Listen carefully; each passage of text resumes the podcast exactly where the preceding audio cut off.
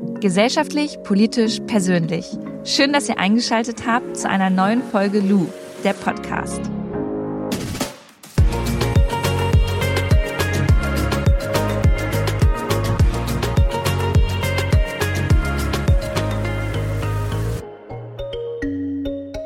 Wir starten gleich in die neue Podcast-Folge. Vorher gibt's ganz kurz Werbung und zwar heute für Coro. Das ist ein Online-Shop, in dem ihr Lebensmittel in Großpackungen bekommt. Von Nüssen über Trockenfrüchte, Superfoods, Getränke, ähm, Ingwer-Shots oder Mandelmilch. Da ist alles dabei. Und das Coole ist tatsächlich, dass wenn ihr das in Großpackungen einkauft, ihr euch das gleich mit euren Freundinnen oder Nachbarn teilen könnt oder ihr halt sagt, ja, guck mal, ähm, das kaufen wir sonst immer und immer wieder im Supermarkt ein und holen das jetzt einmal in so einer Großpackung und dann haben wir es bei uns liegen. Wenn ihr da mal vorbeischauen möchtet, dann könnt ihr einen Code von mir benutzen und zwar alles groß geschrieben, Luisa Coro. Dann bekommt ihr fünf Prozent auf eure Bestellung. Ich hau den Code auch nochmal in die Show Notes unten rein und wünsche uns jetzt viel Spaß mit der Podcast-Folge. Schön, dass ihr wieder eingeschaltet habt zu einer neuen Podcast-Folge hier bei Lu. Heute mit demselben Gast, der letzte Woche auch schon am Start war, nämlich mit Markus, meinem Freund. Danke, dass ich nochmal kommen durfte. Wir haben letzte Woche gemeinsam über die Bundestagswahl gesprochen, über die Wahlprogramme und ja, was wir eigentlich dazu zu sagen haben. Und dabei ist eine Sache auf der Strecke geblieben. Denn eigentlich wollten wir eine Podcast-Folge gemeinsam aufnehmen, weil wir die Fragen meiner Follower beantworten wollten, die äh, unter einem unserer Pärchenbilder stehen. Ja, und das würde ich ganz gerne heute mit dir nachholen. Ja, ich bin gespannt. Hau raus die Fragen. Wir machen das jetzt so völlig Freestyle-mäßig, dass ich jetzt hier gerade unter dem Bild bin und immer so ein bisschen durchscrollen würde. Und wahrscheinlich passt es auch chronologisch vielleicht dann nicht. Ähm, aber ich stelle dir mal eine Frage. Du darfst gerne darauf antworten. Und weil ich ja manchmal das letzte Wort habe, würde ich auch in Anspruch nehmen, dann auch noch was zu sagen. Ist das für dich fein? Super, alles wie immer. okay. Ich fange mal mit der Frage an, wer schnarcht lauter? Definitiv ich. Und es tut mir auch sehr leid. Schnarche ich denn auch? Manchmal aber nur ganz leise und ich höre es meistens nicht, aber du, ein bisschen schnarchst du schon auch. Also ich, ja gut, ich habe mich halt noch nie schnarchen gehört, weil ich es ja nicht selber kann, aber bei mir wird immer gesagt, ich schnarche eigentlich nicht. Wenn, dann rede ich. Ja, geredet hast du auch schon das ein oder andere Mal, aber es ist, also ich höre es meistens nicht, weil ich schlafe sehr fest und habe von dir jetzt auch schon öfter gehört, dass ich sehr, sehr laut schnarche. Aber habe hab ich mal geredet im Schlaf und du hast dann mir geantwortet? Ja. Also das Schöne an dir ist, wenn du im Schlaf redest und irgendwas sagst, dann bist du auch meistens mit der Antwort zufrieden. Also zum Beispiel, letztens hast du mal irgendwas von wegen Fenster gesagt und dann habe ich gemeint, ja, ja, passt schon, schlaf jetzt weiter. Und dann hast du dann gesagt, okay, und hast einfach weiter geschlafen. Also wäre eigentlich, wäre es eigentlich schön, dass das, was ich im Schlaf mache, auch tagsüber machen würde. ja, kann man so sagen. Bin ich eine Klugscheißerin? Die Frage stelle ich jetzt gerade. Sehr. Du bist eine sehr große Klugscheißerin. Mm, kannst du mal ein Beispiel geben? Mm, ja, klar. Also zum, zum Beispiel äh, weist du mich jedes Mal darauf hin, wenn ich nicht richtig gendere. Also zum Beispiel, wenn du mal wieder oh. klugscheißerst und ich sage, boah, ey, du bist so ein Klugscheißer, dann sagst du als erstes. Ja, das heißt Klugscheißerin. Siehst du, und damit ist es schon beantwortet. Hey, aber das ist ja schon sympathisches Klugscheißern. Und das mache ich jetzt ja nicht bei allen Menschen, das mache ich ja nur bei dir, um dich auch so ein bisschen zu ärgern.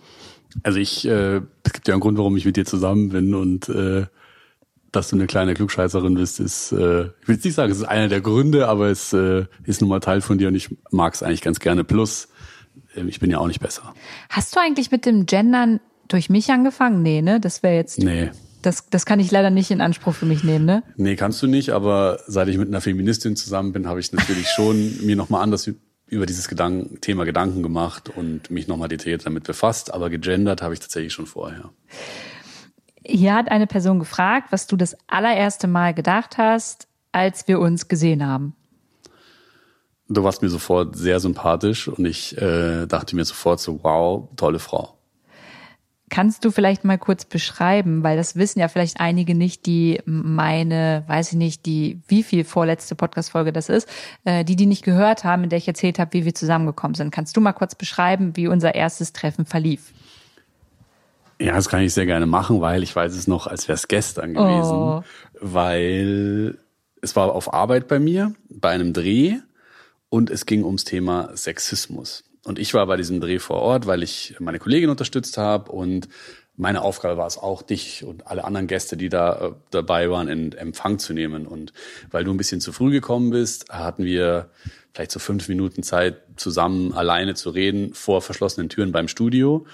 Und ja, weiß ich nicht, wir haben uns einfach voll gut unterhalten und ich habe mich sofort irgendwie so wohl gefühlt mit dir und wir haben dann irgendwie drüber geredet, wo wir wohnen und wo wir gerne wohnen würden, dass wir gerne Haustiere hätten. Und wir haben uns sogar tatsächlich verabredet. Ich weiß nicht, ob du das noch weißt, aber wir haben uns äh, verabredet, dass wir mal zusammen Gassi gehen. Das weiß ich wirklich gar nicht mehr. Nee, das weiß ich nicht mehr. Aber dass wir über Moabit gesprochen haben, das weiß ich. Und ich weiß auch, dass du voll hektisch unterwegs warst. Ich weiß, du hattest deine Zipfelmütze auf, deinen äh, schwarzen Mantel und so einen türkisen Pulli. Und du bist eigentlich so von A nach B und du warst völlig busy, aber eigentlich standst du nur rum. Und das fand ich. cool, das ist eigentlich eine ziemlich gute Beschreibung von meinem Job. Super. Nein, also ich meine, als wir uns draußen, als wir draußen standen und die Türen verschlossen waren und dann kam, glaube ich, auch schon der nächste Gast. Aber ähm, also dein Job ist es ja, also du bist ja Journalist, nur dass man vielleicht kurz den Kontext versteht, was du dann da auch gemacht hast, weil an dem Tag warst du Redaktionsleiter, richtig?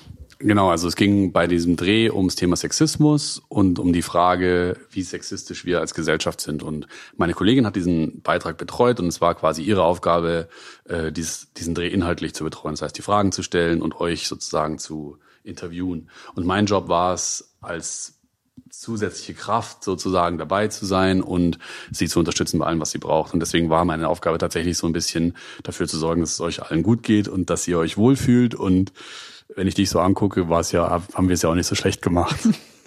Ja, also wir haben uns ja nicht über Tinder kennengelernt, ähm, aber das würde mich jetzt mal interessieren. Die Frage wurde hier nicht gestellt. Ab welchem Zeitpunkt äh, fandst du dann eigentlich, dass ich eine coole Socke bin? Weil wir haben uns ja jetzt nicht auf dem Dreh verabredet und gesagt, ja, okay, wir finden uns cool, also gehen wir mal danach irgendwie ein Bierchen trinken. Also cool fand ich dich tatsächlich von Anfang an. Aber ich dachte während dieses Drehs die ganze Zeit, dass du halt einfach nur professionell bist, weil ich ja wusste, dass du irgendwie in den Medien unterwegs bist und öfter mal Fragen beantwortest. So. Das heißt, ich dachte die ganze Zeit so, wow, tolle Frau, aber ich habe das nicht irgendwie als Flirten du oder so Du hast nicht gecheckt, dass ich geflirtet habe? Nee, null. Mhm. Ich dachte einfach, das ist dein Job, professionell zu sein und nett. Und habe deswegen auch jetzt irgendwie nicht drüber nachgedacht, dass da irgendwie was gehen könnte oder so. Und vor allem muss man ja auch sehen, bei diesem Beitrag ging es um Sexismus so. Und ich dachte halt auch so, okay, wenn ich jetzt bei diesem Dreh dich nach deiner Handynummer zum Beispiel frage, kommt's halt mega weird, weil man muss sich vorstellen, du hast ja in diesem Beitrag oder bei diesem Interview über mega krasse Sachen erzählt. Also ich hatte noch so präsent, dass du voll viele Dickpics schon geschickt bekommen hast, dass dir Männer deine Kompetenzen absprechen, dass du auf dein Aussehen reduziert wirst. Also all diese Dinge habe ich ja von dir bei diesem Dreh gehört und dachte dann so, okay, wenn ich dich jetzt auch noch frage, ob ich deine Nummer haben kann, dann passt es einfach gar nicht in dieses Setting. Und ich wollte halt alles andere als so ein Typ sein,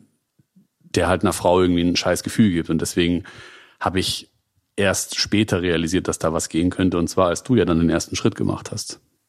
Ja, ich bin, ich weiß noch, ich bin von dem Dreh weggegangen und ich glaube, es hat keine drei Minuten gedauert. Also erstmal hast du mir nur so eine Faust zum Abschied gegeben und mich gar nicht mehr richtig angeguckt. Und da dachte ich schon so, ah, okay, alles klar. Mein ganzer Flirt heute, mein ganzes äh, nettes Gehabe hier war total umsonst, weil anscheinend äh, fährt er doch nicht so auf mich ab. Und dann dachte ich auch, vielleicht hat er auch eine Freundin. Und dann habe ich natürlich gleich auf Instagram ähm, Inspektor Dellert abgecheckt, äh, wer du bist und was du machst. Und dann habe ich gesehen, ja, okay, es, zumindest sieht's bei Instagram nicht so aus, als hättest du eine Freundin. Und dann habe ich dich ja gleich geaddet und irgendwie haben wir dann angefangen zu schreiben. Und Darf ich eine Frage stellen? Ja. Sorry, dass ich unterbreche. Ähm, hattest du das Gefühl, dass wir geflirtet haben bei dem Dreh?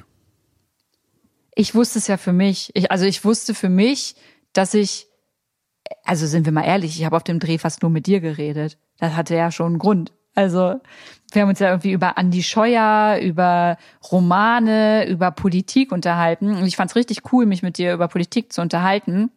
Und das hat mir irgendwie voll Spaß gemacht und mir auch imponiert. Und ähm, aber du hast doch gemerkt, ich habe da fast mit keinem anderen Menschen geredet, nur mit dir. Genau, aber das ich dachte halt, auffallen. ich dachte halt, das ist professionell. Ich naja, es ist ja voll wirklich, unprofessionell eigentlich, nicht mit den anderen zu reden und nur mit dir zu quatschen. Ja, also ich sag mal so, ich habe in meiner Vergangenheit schon öfter die Erfahrung gemacht, dass Leute mich gut fanden und ich es nicht gemerkt habe. Das heißt, es wäre jetzt nicht nichts äh, Neues für mich. Vielleicht bin ich da einfach mal ein bisschen blind manchmal, aber ich dachte wirklich, das ist einfach nur professionelles, freundliches Verhalten von dir. Und vor allem, ich war halt auch die ganze Zeit, ich hatte halt tausend Sachen zu tun. Und also eine Sache, die ich äh, vielleicht droppen kann, die vielleicht ein bisschen zeigt, dass ich dich schon sehr gut fand, war, dass ich hatte auch die Aufgabe, bei uns auf den Drehs gibt's immer sogenannte mitwirkenden Vereinbarungen, wo Menschen, die bei uns vor der Kamera stehen, unterschreiben, dass wir das Material verwenden dürfen. Also das ist in der Medienbranche ganz üblich. Und eine meiner Aufgaben war eben dafür zu sorgen, dass alle, die anwesend sind, das unterschreiben lassen, äh, unterschreiben. Und ich habe, was soll ich sagen? Also ich habe zwei Leute vergessen zu fragen weil ich mit meinem Kopf offensichtlich woanders war und äh, vielleicht lag das ja ein Stück weit auch an dir. Ach komm schon, das ist jetzt voll geschleimt gerade, das glaube ich nicht. Du bist ja manchmal so auch ein Schusselkopf. Kann auch sein. Aber also ich kann auf jeden Fall sagen, dass ich dich sehr angenehm fand die ganze Zeit und mich sehr gefreut habe, dass du mich dann bei Instagram geaddet hast. Aber auch da habe ich jetzt noch nicht gedacht, okay, jetzt frage ich sie nach ihrer Nummer. Sondern auch da dachte ich noch so, ja, Ja, wir haben dann ja einfach ein bisschen geschrieben und bla bla. Und irgendwann kam es dann auf jeden Fall dazu, dass äh, wir jetzt da sind, wo wir heute sind, nämlich dass wir zusammen sind. Um das mal abzukürzen, weil ich habe hier noch ein paar Fragen. Also ich äh, mag diesen Teil meines Lebens so gerne, dass ich da noch stundenlang drüber reden könnte, aber ich kann auch verstehen, wenn du gerne weitermachen möchtest. Danke, vielleicht kannst du mal einen Roman schreiben, ist in Ordnung. Okay, ähm, Markus, wie gehst du mit meiner Rolle in der Öffentlichkeit um? Also wahrscheinlich ist da, ja, wahrscheinlich ist meine, also wahrscheinlich ist mein In- Instagram-Account damit gemeint, denke ich mal. Also zunächst mal bist du für mich ja viel mehr als dein Instagram-Account und ich sehe ja, was du den ganzen Tag so machst und sehe auch, wo du mit deinen wichtigen Themen so stattfindest und deswegen bin ich in erster Linie mega stolz auf dich. So, ich äh, sehe natürlich, was du machst und sehe, wie du wahrgenommen wirst und finde deine Arbeit super wichtig und super relevant und deswegen freue ich mich einfach jedes Mal tierisch, wenn du irgendwo vorkommst. Das ist das Erste. Und das Zweite ist es ja so, dass wir eine Beziehung führen, wo wir uns gegenseitig versuchen zu supporten, wo wir können und deswegen reden wir natürlich auch öfter mal über deinen Job oder über die Dinge, die da bei dir so passieren und wenn es dann ums Thema ungerechtfertigte Kritik geht oder Hate im Netz oder Dinge, die auch mal unter der Gürtellinie sind, dann bin ich ehrlich, dann macht mich das rasend und ich würde dich gerne öfter verteidigen, weiß aber manchmal nicht so richtig wie und glaube aber, dass es gut ist, wenn wir über diese Dinge reden und wenn wir das irgendwie teilen können, weil ich das Gefühl habe, dass wir uns gegenseitig einfach sehr helfen können. Thema Influencerin. Das ist keine Frage, die hier drin steht, die stelle ich. Hattest du Vorurteile gegenüber einer Influencerin? Auf jeden Fall. Ja, Also- komm, plauder mal ein bisschen aus dem Nähkästchen. Also ich muss dazu sagen, dass ich mich natürlich äh, aufgrund meines Berufes, ich bin ja Journalist und deswegen auch in dieser Social Media Bubble unterwegs und natürlich habe ich mich mit dem Thema Influencertum auseinandergesetzt, aber es ist jetzt nicht so, dass ich super deep da drin bin und auch also ich war jetzt auch kein Follower von dir, bevor wir als wir uns kennengelernt Hallo? haben. Ja. Wusstest du denn, wer ich bin? Ja, ich wusste, wer du bist und ich hatte auch deinen Namen schon öfter gehört. Aber nur, weil ich bei euch im Podcast war, ne? Ja, genau. Also da, da wurde mir schon mal berichtet, dass du, dass du ziemlich cool bist und dass du äh, eine tolle, wichtige Arbeit leistest. So, das wusste ich und ich kannte dich natürlich auch in dieser Medienbubble, weil man einfach irgendwie gewisse Namen kennt. Aber es ist jetzt nicht so, dass ich tausenden InfluencerInnen folge und up to date bin, wer jetzt mit wem und so weiter. So gar nicht. Und ehrlich gesagt dachte ich schon, okay, zwei, dreimal einen Gutschein in die Kamera gehalten und äh, schon läuft der Laden und ihr macht nicht recht viel mehr anderes. Also muss ich schon ehrlich gestehen. Dachtest du es auch bei mir am Anfang? Also ist ja nicht schlimm, aber dachtest du schon. Ja, also ich dachte, dass du das, dass das einen großen Teil deines Lebens ausmacht, aber ich wusste eben über Dritte, dass du einfach wertvolle Arbeit machst. Und deswegen würde ich jetzt nicht sagen, dass ich dich als klassische Influencerin irgendwie so abgestempelt hätte. Aber jetzt zu merken, was du eigentlich machst und wie viel du arbeitest, das hat mich schon überrascht. Gab es für dich mal einen Moment, in dem du für dich gemerkt hast, okay, Lou, das hätte ich, so hätte ich mir deinen Job gar nicht vorgestellt. Kannst du dich daran noch erinnern? Ich habe öfter solche Momente. Jetzt auch noch? Ja, also weil ich habe ja in meinem Job irgendwie auch viel zu tun und ich arbeite auch viel und ich arbeite auch safe mehr als 40 Stunden. Und mir war nicht klar, dass es bei dir so krass ist, weil du arbeitest halt noch mal viel mehr als ich und du hast halt quasi kein Feierabend und du hast kein Wochenende und du bist irgendwie dauernd erreichbar und äh, liest immer Kommentare und machst hier Content und es ist so, du arbeitest einfach wahnsinnig viel und natürlich beeinflusst es auch unsere Beziehung. Ja, das stimmt. Also nicht nur zum Positiven, ehrlicherweise. Nee, natürlich nicht nur zum Positiven, aber ich meine, das ist halt Teil deines Lebens und ich bin mit dir zusammen und es gibt einen Grund und deswegen ist es halt einfach Teil von dir und deswegen trage ich das natürlich mit. Nur als wir zum Beispiel jetzt im Urlaub waren, hätte ich mir natürlich gewünscht, dass wir ein bisschen mehr abschalten können dass wir eben nicht so viel äh, im Kopf haben, was gerade in Deutschland passiert, so, sondern halt einfach irgendwie chillen können und nicht über Arbeit nachdenken. Aber ich weiß halt, dass es Teil deines Jobs ist und dass du es halt machen musst, so. Voll, obwohl man dazu fairerweise sagen muss, da war es jetzt nicht so, dass ich im Urlaub, also da ging es nicht um Content kreieren oder im Internet rumhängen. Da ging es tatsächlich eher ums Buchschreiben. Also, to be honest, weil ich finde schon, dass wenn wir jetzt im Urlaub sind, dass ich oder unterwegs sind, dass ich dann gut einschätzen kann, okay, wann gehe ich ans Handy und wann nicht. Oder wenn wir unterwegs sind oder essen gehen oder so. Also ich würde von mir behaupten, dass ich jetzt nicht so oft dann am Handy bin oder vor dir dann in meine Kamera rede, hallo ihr Lieben, und jetzt mache ich das noch, das bin ich ja nicht. Aber da war es so, ähm, muss ich dir recht geben, dass du ziemlich oft alleine am Meer warst, weil ich das Buch geschrieben habe. Ja, also in dem Fall ist es halt an diesem Buch gehangen und es ist ja auch vollkommen in Ordnung, weil es gibt irgendwie Abgaben und Deadlines und die muss man einhalten. Das, da ist ja auch gar nichts dran zu, zu rütteln. Nur, es gab in diesem Urlaub ja auch, und das wissen die Leute, die sich hier anhören, auch, diesen Fall, dass Leute offensichtlich gesagt haben, dass sie dich gesehen haben. Und dann ging es halt los im Sinne von, okay, fuck, jetzt äh, labern die Leute in Deutschland irgendwie über, über mich, weil ich im Urlaub bin, pipapo. Und das ist halt so, du kommst ja gar nicht, du musst es ja machen. Also musst dich ja dann dazu irgendwie positionieren. Und dann denke ich mir halt schon manchmal so, okay, irgendein Arsch sitzt zu Hause auf seinem Arsch, schreibt irgendeine Scheiße über dich, unterstellt dir irgendwas, lügt, reißt irgendwelche Sachen aus dem Zusammenhang und du bist dann sozusagen in der Position, dich rechtfertigen zu müssen. Und das ist halt scheiße. Und das ist nicht für mich scheiße, weil ich kann mich auch ganz gut selber beschäftigen, so, aber ich, es tut mir halt einfach manchmal leid. Mir tut's halt manchmal leid, dass du nicht Herrin über deine eigene Zeit bist, weil du dich mit so viel Scheiße von irgendwelchen Idioten auseinandersetzen musst. Ja, ich müsste es ja nicht, wenn ich nicht so ein People-Pleaser wäre und wenn ich ein bisschen mehr so scheiß drauf wäre. Aber das hast du ja jetzt festgestellt, kann ich nicht so gut. Nee, und das ist auch in Ordnung. Also es, ich finde, es ist ja voll schön an dir, dass du kein Scheiß drauf Mensch bist und dass dir die Dinge eben wichtig sind und dass dir die Meinungen anderer irgendwie, dass die für dich was zählen. Das ist ja alles super cool. Nur gleichzeitig würde ich mir, wenn ich ehrlich bin, schon manchmal wünschen, dass du ein bisschen mehr drauf scheißen kannst. Aber hey, wer bin ich, dass ich dir das äh, sage? So, du weißt es, glaube ich, selber besser. Ich komme mal zur nächsten Frage, ja? Yes. Weil hier wird gefragt, ob du ein totaler Stadtmensch bist oder ob du auch gerne mal äh, die Ziegen in meiner Heimat besuchen fährst. Steht es da so, ja? ja? Wirklich. Ähm, beides. Ich bin selber im Münchner Umland aufgewachsen und war relativ nah immer an der Stadt München dran, aber nie so richtig. Und würde deswegen schon sagen, dass ich eher ländlich aufgewachsen bin und wohne jetzt ja offensichtlich in Berlin. Und ehrlich gesagt kann ich die Frage gar nicht so genau beantworten, weil ich der Meinung bin, dass alles so seine Zeit hat. Und wenn ich jetzt an mein Leben denke, so mit dir, ist Berlin einfach perfekt. Und deswegen würde ich ganz klar sagen, Stadt ist super.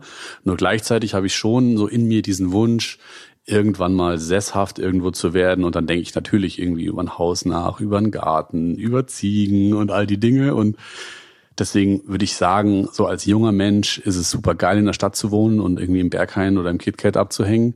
Und als älterer Mensch mit Familie etc. ist es dann vielleicht besser auf dem Land zu sein. Aber so grundsätzlich ich möchte mich da eigentlich gar nicht entscheiden. Ich bin auf jeden Fall sehr gerne bei deinen Ziegen und äh, streichle die auch gerne mhm. und freue mich auch, wenn ich sie füttern darf. Nächste Frage. Yes. Die geht, glaube ich, an mich und betrifft dich. Inwiefern hilft dir die Tatsache, dass dein Partner weiß, wie Journalistinnen arbeiten, recherchieren, ähm, die Politik, Zusammenhänge etc. besser verstehen? Ähm, ja, also ich würde lügen, wenn ich sagen würde, dass ähm, unser erstes Gespräch, als wir uns getroffen haben, nachdem wir uns da bei dem Dreh kennengelernt haben, ähm, mir nicht voll imponiert hätte, weil wir so viel auch über Politik gesprochen haben. Ich meine, du weißt ja, dass ich mich selber so voll dafür interessiere, deswegen wäre es für mich ähm, schwierig, einen Partner zu haben, mit dem ich mich nicht darüber unterhalten kann. Dachte aber auch, das habe ich dir damals auch gesagt, dass das vielleicht ein bisschen dazu führen könnte, dass du genervt bist, weil du den ganzen Tag beruflich halt schon damit zu tun hast und ich dann auch noch abends komme und sage, lass mal Anne Will gucken, lass mal Markus Lanz gucken, lass mal hier drüber reden, lass mal Lage der Nation Podcast hören und so. Ähm, ja, ich weiß nicht, warst du genervt von mir am Anfang, ähm, als ich so viel mit dir über Journalismus und Politik quatschen wollte? Oder ge gequatscht habe? Nee, eigentlich gar nicht. Also ich mache Journalismus beruflich und natürlich ist es meine Aufgabe, dass ich mich mit Sachen, die so auf der Welt passieren oder gerade in Deutschland auseinandersetze und deswegen finde ich es auch ganz normal, dass man da in einer Beziehung drüber redet. So, also ich finde es auch mal cool, nicht über Politik reden zu müssen und ich finde es auch geil, einfach nur blödsinnigen Scheiß im Fernsehen anzugucken und mal den Kopf auszuschalten. Aber das Schöne an dir ist ja, dass es ja auch geht.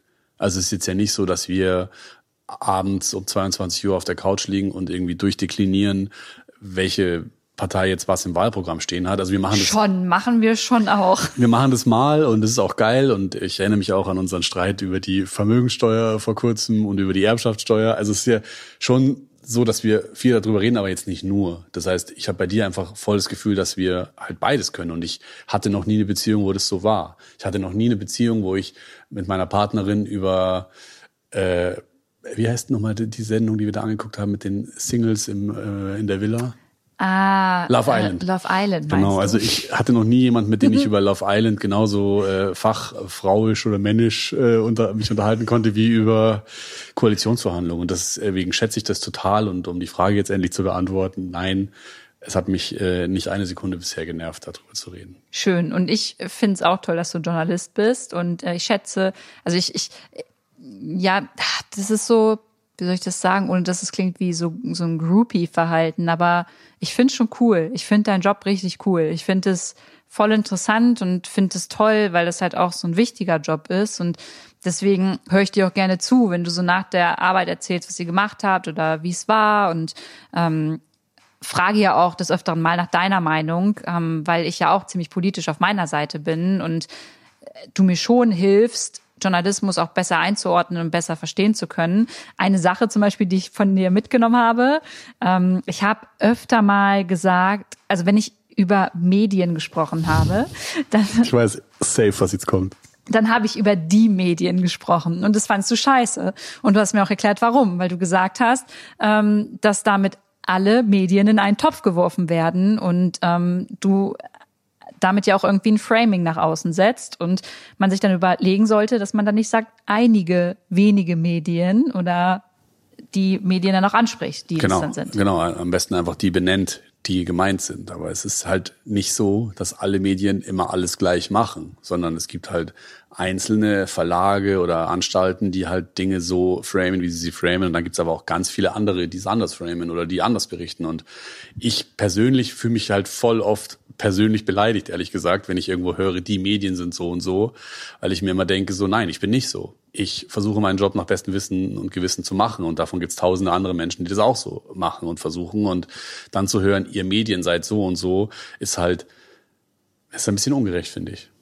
Ja, aber du hast recht. ja äh, und verstanden. das ist ja auch ein Narrativ, ähm, was ja auch in so diesen Querdenker-Bubbles äh, oder auch in den rechten Bubbles ja benutzt wird, oder? So, wenn man über die Medien spricht, dann vereinheitlich, vereinheitlichen die das ja immer so. Safe, genau. Und das Problem ist halt, also aus meiner Sicht ist es halt voll oft so, dass Dinge, die Einzelne machen, dann so hochstilisiert werden, als würden es alle machen. Und das führt natürlich dann schon dazu, dass dieser Berufsstand, der auch aus meiner Sicht ein total wichtiger ist, so ein bisschen äh, diskreditiert wird. Und ich merke es bei mir so. Als ich früher gesagt habe, so, keine Ahnung, so vor 2015, hey, ich bin Journalist, haben Leute immer so anerkennen, so, ah, cool, und haben halt dann wissen wollen, was genau und pipapo. Und wenn ich das heute mache, wenn ich sage so, hey, ich bin Journalist, dann kommt so, ah, interessant. Und das ist so, keine Ahnung, ich kann überhaupt nicht belegen, ob das so ist oder ob ich kenne jetzt auch Aber keine es ist Zahlen. dein Gefühl. Genau, ich kenne keine Zahlen, die jetzt belegen, dass der Berufsstand des Journalisten oder der Journalistin irgendwie jetzt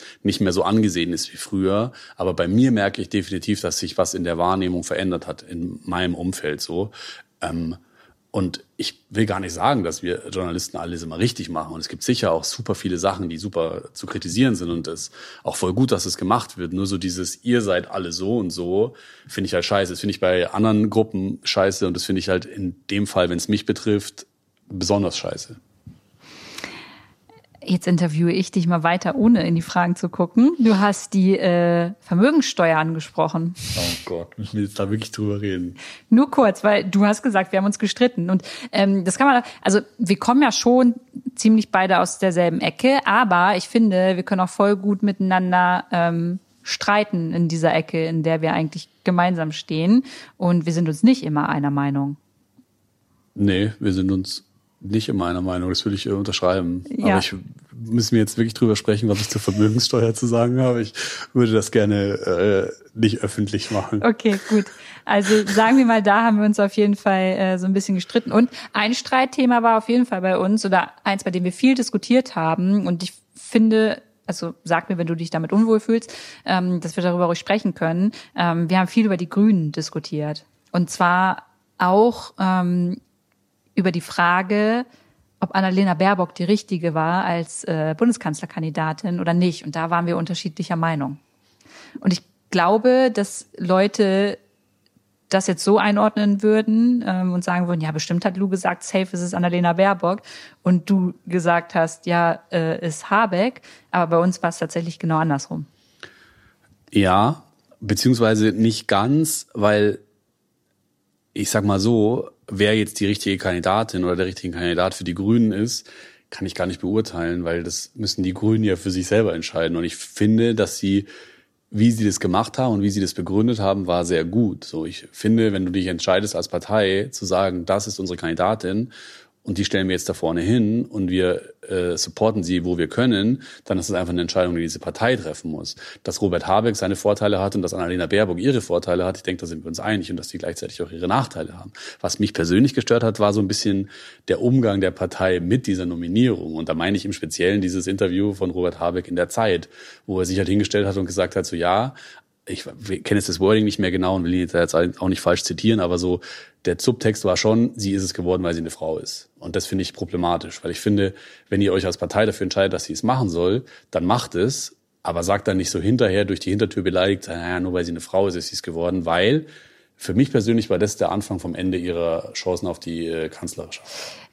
Ja, und ich stimme dir zum Teil ja auch zu, aber Annalena Baerbock hat es selber gesagt. Annalena Baerbock hat ja selber gesagt, dass das eine Rolle gespielt hat, so. Und ähm, wahrscheinlich war das auch, und das ist auch voll in Ordnung, dass die Grünen das so machen, aber wahrscheinlich war das auch die größte, also das, das, das, das größte Kriterium dafür, dass sie es wird. Und das ist jetzt nur gemutmaßt von mir und ähm, das lässt sich nicht bestätigen, aber das Gefühl hatte ich zumindest. Und deswegen fand ich sein Interview total in Ordnung, das auch einmal auszusprechen, wenn es so ist. Ja, aber es hat sie, es hat ihrer geschadet. Es hat ihr geschadet, genau. Ja. Weil ich bin mir sehr sicher, es gab noch mehrere Gründe, die für sie und gegen ihn gesprochen haben und die kann man auch nachschauen.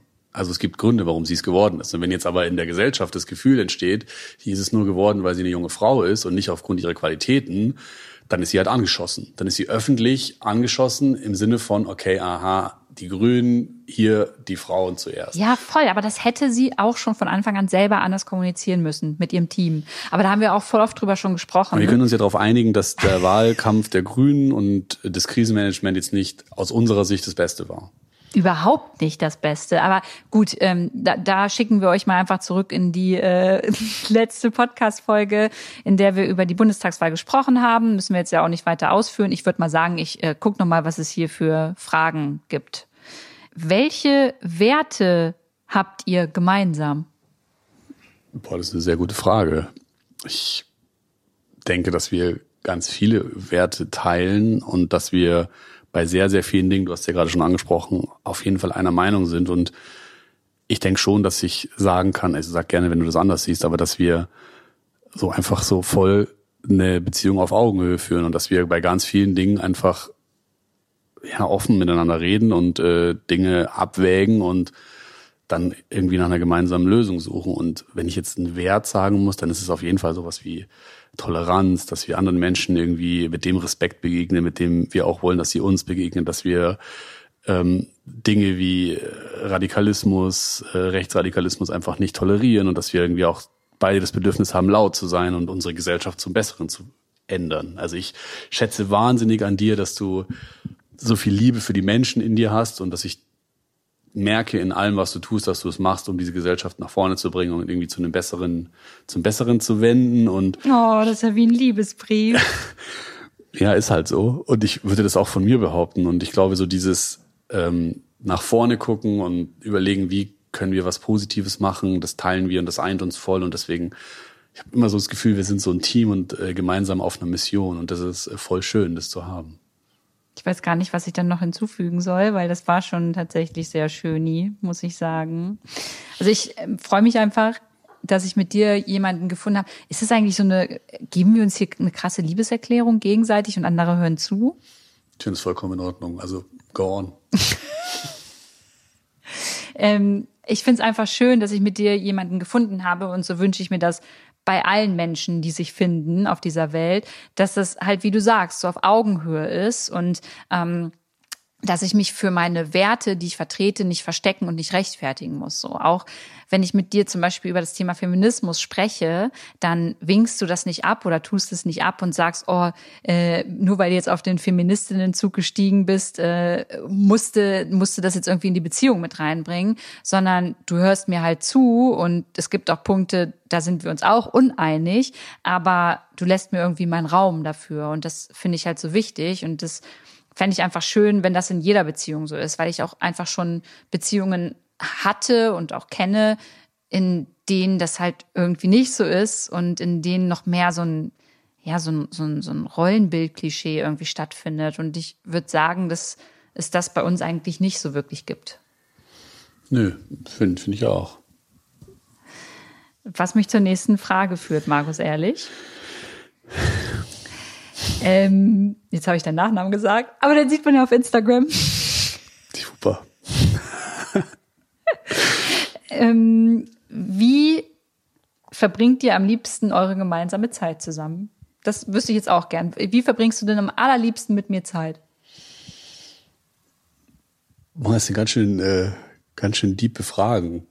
Ähm, die so nicht deep. Du kannst jetzt sagen, wenn ich schlafe, dann kann ich dann dir auch nicht. Äh, auf den Sack. Ja. Nee, ähm, also ja, okay, es ist vielleicht ein bisschen schnulzig, aber ich, ich habe dich einfach gerne bei mir so und deswegen ist es mir gar nicht so wichtig, was wir machen. Ähm, ich feiere zum Beispiel total unsere Sonntagmorgen, ne, ne, unsere Sonntagmorgen, unsere Sonntagmorgen, wo wir einfach im Bett liegen und lesen. Und dann habe ich mein iPad in der Hand und meistens die FAS oder die Süddeutsche und, ich den und du den Spiegel und dann äh, lesen wir und machen, also machen gar nicht so viel Spannendes, sondern lesen einfach und tauschen uns aus. Tauschen uns aus, genau. Und das ist ein bisschen challenging, weil ich manchmal das Gefühl habe, wenn ich dann sage, so, hey, guck mal, ich will dir das hier mal vorlesen, dann bist du genervt, beanspruchst aber gleichzeitig für dich dann auch immer das Recht, dass äh, ich darauf reagieren muss, wenn du was zu sagen hast. Und ähm, shit, ich wollte eigentlich was Positives sagen, aber jetzt trifft es hier in so eine Kritik ab, aber ich ziehe jetzt einfach mal durch, weil wir können ja hier nicht schneiden.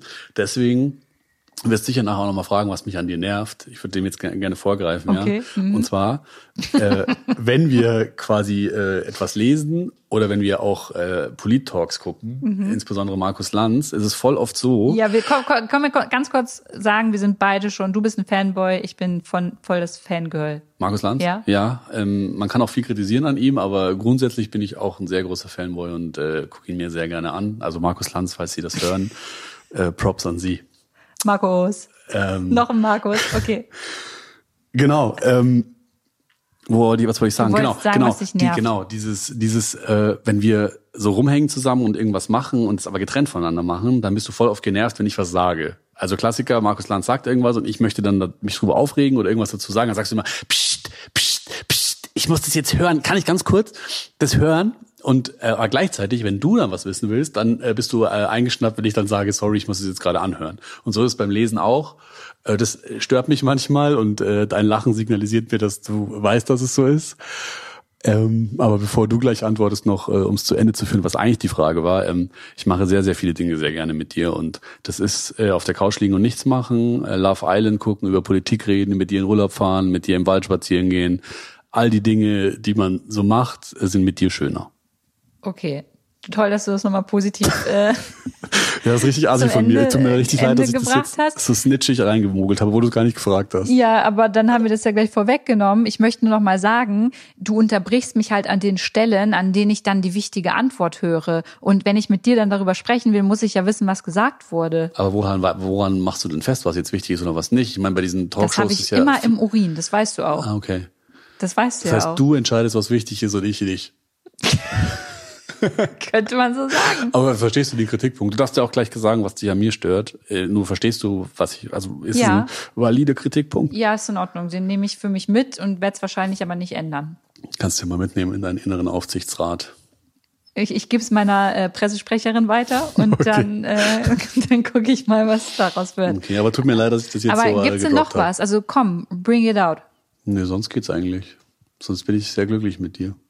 Sonst nervt dich gar nichts. Krass, wirklich. Naja, dass du eine Klugscheißerin bist, nervt mich manchmal, aber das kann ich von dir ja nicht, das kann ich dir nicht äh, unterstellen und vorhalten, weil ich bin selber ja auch kein bisschen besser. Nee, das war's eigentlich. Ja, cool. Und was, und andersrum? Ich habe jetzt eigentlich gar nichts tatsächlich, muss ich sagen. Sie kriegt kein Geld dafür, dass, ich das, dass sie das sagt, ja? Also vielleicht eine Sache, aber dafür kannst du halt nichts und deswegen ist es eigentlich unfair, das anzubringen. Ähm, ja, du, ich, du schnarchst halt so ultra krass und es ist halt so, wir gehen ins Bett und es freut mich auch für dich, dass du das kannst und wir legen uns hin und ich denke mal, der macht ein Schauspiel, aber es ist dann halt so, dass du nach einer Sekunde einschläfst und wie ein Elefant etwas von dir gibst und ich mir denke, wie soll ich jetzt einschlafen? Weil ich habe ja eh so einen schlechten Schlaf, ich schlafe schlecht ein und ähm, bin dann immer voll unruhig. Und letztens haben wir uns ja auch ein bisschen gezopft. Kannst gerne sagen, warum. Weil du dann gegangen bist? Ach so, nee, genau. Ja, Oh ja. Ja. Also mein, ich habe interessiert es die Leute? Ja, mach, okay. mach einfach. Wenn nicht, man kann es ja vorskippen. Okay, also jetzt kommt eine äh, Schlafstory von der Familie Dellert ehrlich. Ähm, wer das nicht hören will, kann gerne weiterskippen. Auf jeden Fall war es so, dass ich für mich, ich weiß um dieses Problem und mir tut es auch sehr leid. Also ich finde es eine beschissene Vorstellung zu wissen, dass du wegen mir nicht schlafen kannst. So. Und eigentlich habe ich mir die Strategie überlegt, dass ich nicht mehr vor dir einschlafen möchte. Also meine Idee, ja süß meine ist. Idee ist eigentlich, dass ich versuche wach zu bleiben, bis du schläfst. Und wenn du dann schläfst, dann schlafe ich auch, weil wenn du erstmal schläfst, dann wachst du ja nicht durch meinen Schnarchen auf meistens. Und dann war es aber so, dass ich mich halt hingelegt habe, wach geblieben bin, aber du halt am Handy rumgedaddelt hast. Und dann dachte ich so, okay, wenn, wenn sie jetzt am Handy ist. Ja, weil ich noch dann, nicht schlafen konnte. Genau, dann macht es halt keinen Sinn, jetzt zu schlafen. Ähm, oder wa- wach zu bleiben, genau. Und dann bin ich halt aber eingeschlafen und dann hast du mich die ganze Zeit angepiekst und gesagt, du schnarchst. Und dann dachte ich so, ja, okay, aber du pennst ja noch gar nicht. Warum soll ich jetzt denn, also ich kann doch jetzt schnarchen und wenn du dann pennen willst, dann wächst du mich auf und dann bleibe ich wach. Aber ich kann doch jetzt schon mal ein Stündchen schlafen, wenn du eh noch am Handy bist. Und dann haben wir uns gezofft, weil ich dann, gebe ich auch gerne offen zu, manchmal ein bisschen zickig bin. Ja. Ja, aber also ja, bist du, stimmt, stimmt schon. Ich vielleicht auch manchmal, um das jetzt nochmal zum Punkt zu bringen. Aber das, wir wollen das hier jetzt auch nicht in so eine Paartherapie ausschweifen äh, Das lassen. interessiert ja auch bestimmt die Leute Ich draußen gar denke nicht. ich denk auch nicht. Ähm, steht er, stehst du, also ob wir gegenseitig äh, uns bei jedem Thema zu 100 Prozent ähm, ja, dahinter stehen? Ich würde sagen, nee. Okay, wieso nicht? Also ich, ich würde von dir erwarten, dass wenn du was doof von mir findest oder ich was falsch gemacht habe, obwohl na, dahinter stehen, nee, ich habe es falsch interpretiert. Also ich würde erwarten, wenn ich irgendwie was verzapfe oder Scheiße mache oder irgendwas doofes sage, dass du mir sagst, dass du das nicht gut findest. Okay, aber dann trotzdem noch hinter mir stehst. Ja, okay, dann habe ich das, dann ja, dann würde ich auch immer 100% hinter dir stehen. Ja, sehe ich auch so. Also ich finde in einer, Also außer wenn du ihn umbringst oder so. Das wäre äh, jetzt nichts, wo ich hinter dir stehen würde. Oder wenn du, ich würde auch nicht hinter dir stehen, wenn du die AfD wählen würdest. Okay. ähm, ja, ich finde auch, man muss das ein bisschen differenzieren. Also ich finde, in einer Beziehung auf Augenhöhe ist es voll wichtig, dass man sich auch Dinge sagt, die nicht so gut laufen oder die man zu kritisieren hat, dass man aber nicht gleichzeitig jemanden irgendwie die, den Support verweigert. Und deswegen würde ich unterschreiben, was du gesagt hast. Also wenn du was tust, was mir missfällt, dann sage ich dir das und andersrum erwarte ich das von dir auch. Aber grundsätzlich habe ich schon so für mich die Grundannahme, dass ich dich schon bei allem supporte, was du machst und hinter dir stehe. Safe. Ja, das habe ich auch. Ich habe das dann falsch interpretiert. Tue ich, tue ich ja auch auf jeden Fall. Das auf jeden Fall habe ich mich bisher sehr gut aufgehoben gefühlt bei dir, ja. Ja, die tue ich mich auch. Also können wir uns, glaube ich, äh, beide abklatschen, dass das bisher ganz gut geklappt hat. Ich gucke gerade, was wir hier noch so, äh, das meiste doppelt sich tatsächlich an den Fall. Ah, München oder Berlin? Berlin. Warum? Weil's, weil ich gerade sehr glücklich bin und weil ich das Gefühl habe, dass Berlin gerade der Ort ist, an dem du und ich am besten äh, gut äh, ein geiles Leben haben können. Wenngleich ich München auch weiterhin sehr schön finde und da auch immer sehr gerne zu Besuch bin. Apropos geiles Leben, lebst du vegetarisch oder vegan? Wunderpunkt. Ich versuche vegan zu leben, schaff's aber leider nicht sehr gut und würde mich deswegen, wenn du mich jetzt so fragst, als Vegetarier bezeichnen. Aber ich strebe schon an, vegan zu sein und versuch's zu Hause weitestgehend vegan, aber auswärts scheitere ich leider immer noch sehr oft. Du machst die leckerste vegane Bolognese, die es gibt. Die möchte ich auch hier gerne endlich mal wieder in Anspruch äh, nehmen, weil die super lecker ist. Falls jemand das Rezept haben möchte, äh, dürft euch gerne melden. Mhm. Okay, unsere gemeinsame lustigste Story. Haben wir, also, keine wir haben mehrere lustige Stories schon gehabt, aber ja, soll ich eine erzählen? Ja, da bin ich selber gespannt drauf, weil ich äh, es überhaupt nicht so auf dem Schirm habe. Also wer dich kennt, weiß ja, dass dir dieses in der Öffentlichkeit stehen und prominent sein sehr oft unangenehm ist. Und äh, sehr viele lustige Begebenheiten in unserem Leben haben damit tatsächlich zu tun. Und zwar, ich weiß noch, als wir noch ganz frisch zusammen waren, waren wir mal zusammen unterwegs in der Stadt an der Friedrichstraße und haben halt darüber geredet und du hast mir halt auch erzählt, dass dir das halt voll unangenehm ist, dass du halt oft angesprochen wirst und irgendwie im Rampenlicht so stehst und aber warte, ich muss ganz kurz ja. nicht, also nicht unangenehm, mich nervt es nicht, wenn Menschen mich ansprechen so. Mich nervt es überhaupt nicht. Ich finde es nur unangenehm für mich irgendwie so. Vor anderen. Ich, genau, vor anderen, ja. ja, vor anderen, weil ich so denke, es muss doch jetzt nicht um mich gehen. Also wenn das jetzt jemand hört und mich irgendwo sieht, ich finde es nicht schlimm, wenn ich angesprochen werde und mich nervt das nicht. Also nicht falsch, falsch interpretieren. Okay, dann äh, spezifiziere ich das. Ähm, Leute, ihr dürft Lou gerne ansprechen und äh, ich mache auch gerne ein Foto von euch. Und da kommen wir auch gleich zum Punkt, so war es nämlich. Also du hast mir eben erzählt, dass dir das manchmal unangenehm und peinlich ist, weil du nicht so gerne im Mittelpunkt stehst. Das kann man schon so sagen, oder? Ja, kann okay. man schon so sagen. Und wir liefen da einmal an der Friedrichstraße entlang und kannten uns wirklich noch nicht sehr lang. Und dann kam da halt einfach jemand und meinte so, hey, du bist doch Lou und ich bin großer Fan und können wir ein Foto machen. Und ich stand halt dann da und dachte mir so, krass, ey, gerade reden wir noch drüber und jetzt ist es schon passiert so. Jetzt ist es halt schon passiert und ich dachte dann erst so, okay, geil, jetzt äh, mache ich halt das Foto. Und dann habe ich halt gefragt, so, hey, ich kann das Foto auch machen. Und dann habe ich das Foto von euch gemacht. Und das ist auch überhaupt nicht, nicht schlimm oder so, sondern das ist halt einfach nur es war so Situationskomik, weil wir halt gerade noch drüber gesprochen hatten und dann ist es direkt passiert. Und ich weiß halt auch jetzt, dass es halt ganz schön oft passiert, aber mittlerweile ist es halt so, also ich bin einfach wahnsinnig stolz auf das, was du machst und ich freue mich immer, wenn dich jemand anspricht und auch an alle Leute da draußen, wenn ihr uns zusammen seht, ich mache auch gerne ein Foto. Jetzt habe ich nochmal eine andere Frage. Wie gehst du damit um? Ähm, weil ich finde es wirklich spannend, wenn wir darüber immer sprechen, äh, wenn ich angefeindet werde. Und zwar eher so von irgendwelchen Udos oder ähm, anderen Männern, denen ich irgendetwas getan haben muss, dass sie mich so abgrundtief hassen. Naja, zunächst mal sind es ja erstmal Fremde und es sind ja Menschen, die dich nicht kennen und die nicht wissen, wie du bist. Und ich kenne dich nun ja besser und äh, gut und weiß bei vielen Dingen, die andere kritisieren, wie es dazu gekommen ist.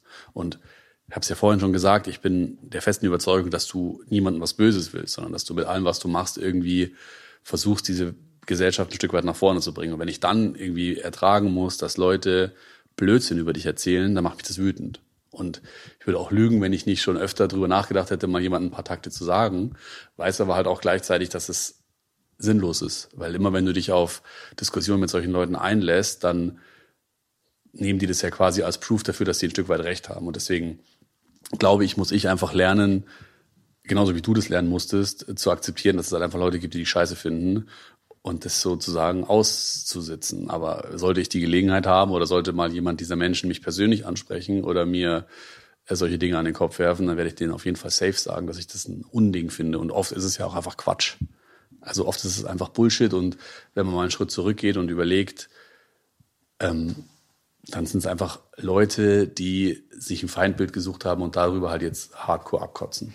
Ja, ich finde es halt so schade, ich meine, man kann ja Dinge an dir, an mir, an anderen Menschen kritisieren. Ich finde es ja auch total gerechtfertigt. Ich finde es auch in Ordnung, wenn Leute sagen, ich mag Lus Arbeit nicht, ähm, wenn man mir das konstruktiv sagt.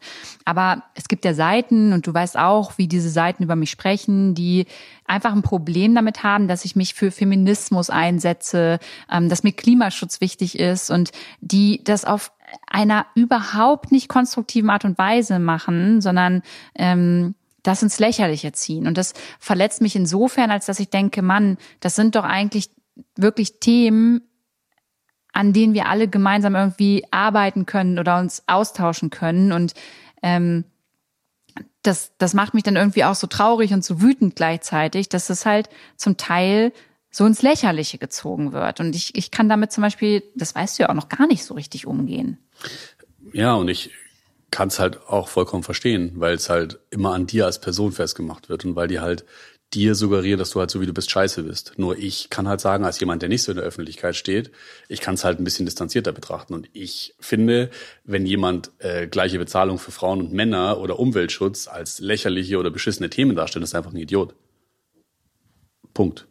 Und deswegen denke ich mir so, so lass die halt einfach labern. Das sind in meinen Augen einfach Idioten. Und jeder, der was inhaltlich fundiert zu kritisieren hat, der kann das ja machen. Und dann bist du ja auch nicht jemand, der das dann nicht kommentiert. Also wenn jetzt jemand da draußen ein Problem mit etwas, was du gesagt hast oder gemacht hast, hat, kann der dir eine E-Mail schreiben und wenn es da Argumente drin gibt, die fundiert sind, dann bist du die Letzte, die darauf nicht antwortet. So. Und das ist auch in Ordnung. Also keiner muss ja alles, was du machst, geil finden. Und keiner muss alles, was ich mache, geil finden. Nur halt zu schreiben, haha, du Turbofeministin, wie scheiße bist du, du willst uns jetzt irgendwie alle Männer in irgendwelche Ghettos äh, stecken und den Schwanz abschneiden. Wenn ich sowas lese, dann denke ich mir einfach, bitte halt's Maul. So. Also sorry, das ist einfach, äh, wo willst du da anfangen? So wenngleich ich auch weiß, dass es wichtig ist, im Diskurs zu bleiben und irgendwie miteinander zu reden und zu diskutieren, aber irgendwo ist halt auch mal eine Grenze erreicht. Und wenn ich das Gefühl habe, mein Gegenüber ist ein Dummkopf, dann sage ich auch einfach nichts mehr. Ja, voll, oder beziehungsweise kein Dummkopf, aber äh, aktuelles Beispiel vorhin erst gerade. Ich mache gerade ja diese Instagram-Reihe, in der ich mir ähm, Klimaschutzthemen rauspicke und dann rausschreibe, was die jeweiligen Wahlprogramme der Parteien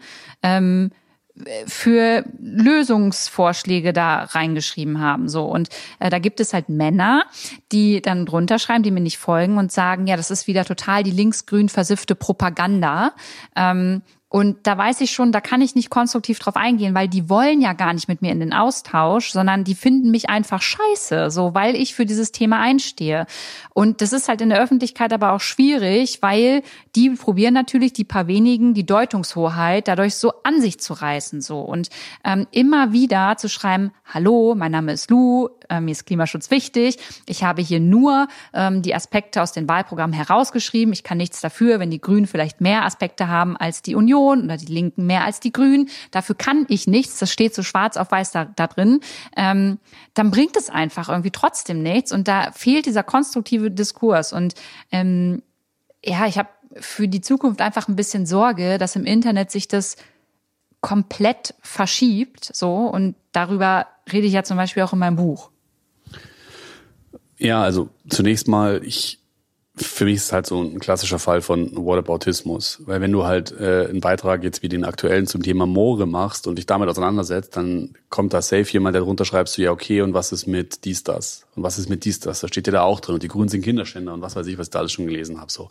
Und keine Ahnung, ich bin nicht bei den Grünen und ich will auch keine Wahlwerbung für die Grünen machen. Ähm, nur ist halt nun mal offenkundig, dass es die Partei, die sich für den Klimaschutz äh, einsetzt, seit vielen und Jahren. Und auch übrigens trotzdem nicht genug. Genau, man, ne? genau. Es also gibt auch Stimmen, die sagen, die Grünen machen auch nicht genug für den Klimaschutz, aber also dass Klimaschutzthemen im Wahlprogramm der Grünen öfter vertreten sind als jetzt beispielsweise bei anderen Parteien wie der AfD, ist logisch. So, da brauche ich, das ist einfach so. Ja, das müsste ja nicht, aber auch nicht Das ist auch keine sein. Meinung, sondern also das ist ein Fakt. Genau, die AfD könnte in Wahlprogramm ja auch Klimaschutzsachen reinschreiben, machen sie aber nicht. Richtig. So, das muss ja auch irgendwie einen Grund haben. Ähm, aber nur so diese, diese Sache von wegen von dir immer zu erwarten, dass du auf deiner Instagram-Seite alles allumfassend äh, beantwortest, ist halt einfach unzulässig so. Das ist halt einfach nicht möglich, weil in einer Zeitung von heute steht auch nicht immer alles zu allen Themen allumfassend drin, sondern es ging halt jetzt in diesem Post ums Thema Moore. Und da geht's nicht um irgendwas anderes. Da geht's nicht ums Gendern, da geht's nicht um äh, E-Mobilität und da geht's auch nicht um irgendwie Lohngerechtigkeit, sondern es geht nur um Moore. Und ich wünsche mir manchmal, dass Menschen mehr verstehen, was Medien sind oder wie die Medien zu konsumieren oder zu verstehen sind. Zum Beispiel auch, was der Unterschied zwischen einem Kommentar ist und einem äh, Sachartikel. Also dass man, dass Meinung nur dann äh, okay ist im Journalismus, wenn sie irgendwie auch als Meinung gekennzeichnet ist. Solche Dinge, das verschwimmt alles total. Oder wenn ich dann irgendwie also es gibt so viele Sachen, die in dieser ganzen Mediensache im Argen liegen und natürlich spielt da auch Social Media eine Rolle und natürlich und auch Influencer und auch ne? InfluencerInnen also, ja, klar und du spielst da auch natürlich eine Rolle und natürlich ist es kritisch äh, zu, zu betrachten, wenn da Leute irgendwie, keine Ahnung, wenn du jetzt Geld nehmen würdest von der Partei, dass du dafür Werbung machst und dann nur für die irgendwie ein Framing machen würdest, so, Safe. dann wäre das natürlich problematisch. Aber können wir so. ganz kurz festhalten, das mache ich nicht. Genau, ne? du machst das, es nicht. Ja. Genau, du machst es nicht. Und gleichzeitig, also wie soll ich sagen, Leute werfen dir vor, dass du Dinge weglässt und deine Meinung zu oft mit reinbringst, wollen aber ja gleichzeitig das. Also Mhm. weil man kann ja nicht von dir verlangen, dass du alles leistest wie eine ganze Redaktion oder jetzt eine Zeitung. Das heißt, du bist nun mal keine Journalistin, sondern du bist Luisa Dellert. Und da darf ich ja auch Meinung eigentlich haben, ne? Genau, genau. Und dadurch, dass du es dir so schwer machst und versuchst, alle Seiten abzubilden, ist einerseits sehr schön, weil du dir halt Mühe gibst und weil du halt versuchst, irgendwie eine Meinungspluralität äh, zu abzubilden. Aber gleichzeitig ist es halt auch voll der Struggle und du müsstest es nicht machen. Du könntest doch einfach nur, was weiß ich, Fotos von dir beim Bolognese kochen machen und dein Leben wäre auch super. Das heißt, dass du machst, was du machst, machst du für die Gesellschaft, um was Gutes zu tun, kriegst dafür gleichzeitig irgendwie aufs Maul und das verletzt mich manchmal und das, ja. Ja, aber so läuft das Game in den sozialen Medien eigentlich. Ja, deswegen würde ich mir wünschen, dass wir alle zusammen es hinkriegen, Leute instand zu setzen, Medien anders zu konsumieren und auch anders einzuschätzen. Aber das ist ja vielleicht irgendwas für Talk for another day. Finde ich auch. Wir sind nämlich bei Minute 51 und ich muss noch Werbung und möchte auch noch Werbung machen. Ja. Und ich finde, du hast mir eine ganz gute Vorlage gegeben. Denn wenn es um das Thema geht, wie wir in Zukunft über Medien sprechen und äh, vielleicht auch den Unterschied zwischen einem Fakt und einer Meinung ähm, in den sozialen Medien erkennen können, dann ist es etwas, was in meinem Buch angesprochen wird, nämlich in dem Buch Wir, weil nicht egal sein darf, was morgen ist. Und du warst ja ziemlich mit daran beteiligt, denn du hast meine Launen äh, auf und ab mitbekommen und hast äh, so ein bisschen, ja, du hast einfach miterlebt, wie der Prozess so lief. Willst du kurz dazu was sagen? Ähm, ja, über den Prozess will ich gar nicht so viel sagen, sondern eher über den über das Ergebnis, weil ich äh, habe äh, als einer der wenigen das Buch schon lesen dürfen und fand es äh, wahnsinnig aufschlussreich und sehr sehr wichtig. Und ich glaube, dass dieses Buch jetzt genau zu dieser Zeit genau richtig kommt. Und äh, ja, lest alle. Ich habe es gemacht und ich habe es nicht bereut. Vielleicht kann ich noch mal ganz kurz erklären für die, die nicht wissen, um was es geht. Ähm, ja, um was es eigentlich in dem Buch geht. Und zwar war es mir einfach wichtig, mh, es hinzubekommen, dass wir uns erst eine Meinung bilden, wenn wir nicht nur über Menschen sprechen, sondern mit ihnen sprechen. Und ich habe vor fast einem Jahr einen Aufruf bei Instagram gemacht und habe gefragt, ey Leute, was sind für euch so eure Herausforderungen von morgen? Was ist euch wichtig? Worüber muss man sprechen? Was muss man eigentlich gehört haben? Und ich habe bestimmt über 900 E-Mails bekommen und ähm, habe die alle durchgelesen und habe dann auch geguckt, okay, welche Themen werden denn am häufigsten angesprochen in diesen E-Mails?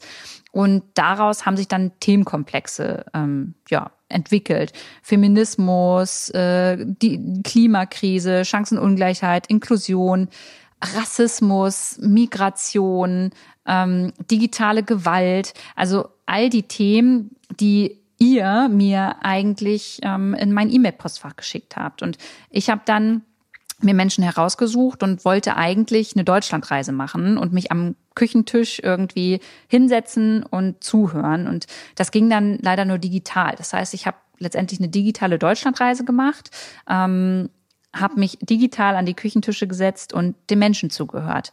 Zugehört, was sie zu erzählen haben, welche Geschichten sie zu erzählen haben.